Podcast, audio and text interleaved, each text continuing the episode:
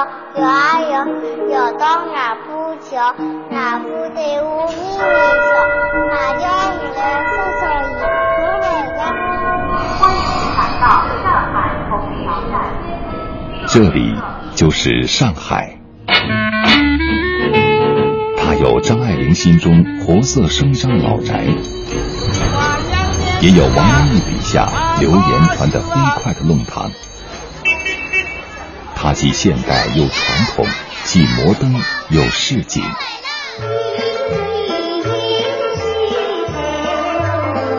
每个城市都有自己独特的表达。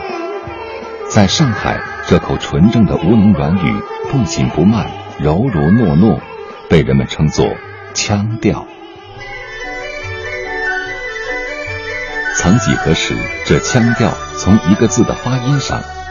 本地人就能敏感的知道你是否属于这座城市。满大街没有太多的人说外地话，你不学上海话，你购物会有问题吧？售货员都是听得懂普通话的，但是他一听你说的时候，他肯定会有点怠慢，觉得侬是外地人，对吧？怀揣各种梦想涌入这座城市的人越来越多。到了二零一四年，每五个上海常住人口中就有两位是外来的。在潮涌的南腔北调中，上海的学校、机关、服务业出现了推普员。推广普通话就是跑过来，你们在同学之间讲话了。哎，我帮侬讲这种的？哎，同学不行啊，学校里面不能讲那个上海话，要讲普通话，你知道？要讲普通话，你知道吗？扣分，扣分，扣分，两个人都要扣分。上海腔调的淡去，令上海滑稽戏演员王汝刚心塞的发现，台下的观众和他一样，越来越老，越来越少。票房人越来越少，看下去的都是白头发，从白头发看到白头发也没有了，开始出现了剧场一块一块的，就像一座墙，外面的石灰慢慢的脱落了，落出它本体座位。不止观众变老变少，连演员也难找。沪剧演员马丽丽演了五十多年沪剧，她怎么也没想到。从娘胎里带出来的家乡话，今天却被年轻演员当外语来学。我招不着人了。我们过去从来不要到外地去招生的，现在我们外来的子女都要了。现在有一个很滑稽的一个老师在上课教的那个上海话，他会说的。但是生活中间我阿拉刚起的，我突然跟你说一句上海话，老师没教过，孩子就把它当外语学的。你知道吧？地方语言形成的地方戏，它的地方语言就是乡音。许多土生土长的上海人渐渐发现，随着城市被高楼大厦不断翻新，原来熟悉的城市腔调也悄然模糊了地域的边界。我先生他到南京路去去买点东西，他普通话不会说，呃，一到我我又搞了半天，那个服务员跟他说：“你说普通话，我没听懂。”他说：“我变外地人了。”爷爷奶奶去接孩子，啊，囡囡啊，老学堂里好吧？小孩跟他回答的：爷爷奶奶，我在学校很好。侬中午吃个啥么子啊？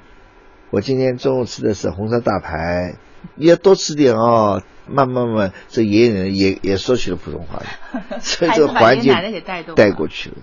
那些记忆里儿时的乡音俚语，如今被挤进了尚待拆迁的几条弄堂，留在怀旧的人的心里。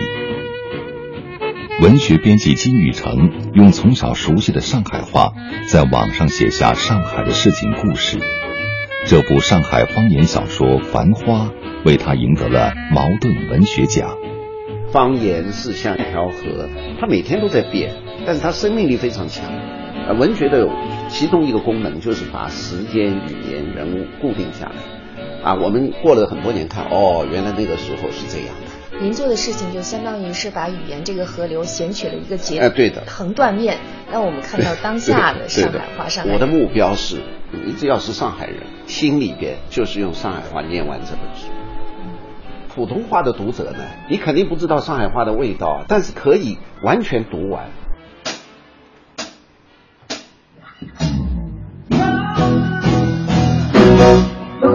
这是上海田子坊附近的一家音乐吧。王浩正和他的小伙伴们为十二月初即将举行的音乐脱口秀紧张排练。有一个老头，他住在上头，他跑到下头，看看钟头就看看表，看到时间不对头，拿个篮头去买馒头，看到别人排在前头，自己排在后头，把别人推到后头，自己排到前头，结果买了，其实是买了两坨屎。其实上海话俚语里边这个屎叫无厘头。有个老头走了上头，跑到下头，滚个钟头，滚到什么不得头，那是来头，七毛馒头，滚到你个把了去，那是个把那个头，那个推了个头，自个把了去，几个馒头无厘头。我们就可以把它做成很嘻哈，就可以把它做得很时尚。这是一个人们眼里地地道道的时尚青年，他爱赛车，爱拳击，唱摇滚。王浩一直试图用现代音乐形式结合上海本土方言，来表达属于他们这一代青年的情感和生活。上海腔调就活在他的梦想中，音乐里从未远去。我们上海人的上海话呢是蛮爽的，他不做作的。嗲，他的语气很嗲。还有一种就是味道，味道老嗲了，就是很活。造词的常常是很活。上海话这一个字，灵，灵气的灵。我们讲颜色，红就是红，上海人叫血血红，白细细白，黑没吃黑，绿碧碧绿，黄辣辣黄，